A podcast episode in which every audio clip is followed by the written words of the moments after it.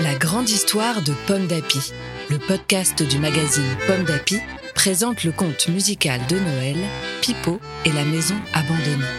À écouter jour après jour avec les enfants jusqu'au 24 décembre.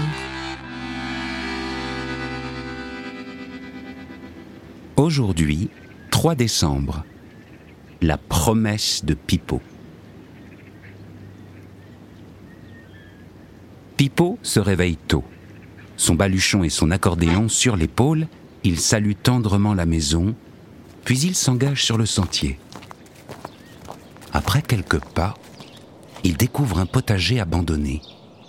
Son estomac grogne, il a faim. Alors il cueille deux citrouilles et il retourne vers la maison. À son arrivée, la maisonnette l'accueille joyeusement en claquant des volets. Et bientôt, Pipo cuisine une bonne soupe dans la vieille marmite de la cheminée. En dégustant son dîner, Pipo murmure ⁇ Je t'aime bien, petite maison passoire. Je vais prendre soin de toi. Je te fais une promesse. Chaque jour, je reboucherai un de tes trous jusqu'à ce que tu sois entièrement réparé. Ensuite, je partirai. À ces mots, la maison ronronne doucement.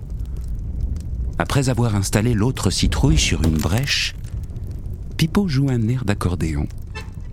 Maintenant, il a tout son temps. Réussira-t-il à tenir sa promesse?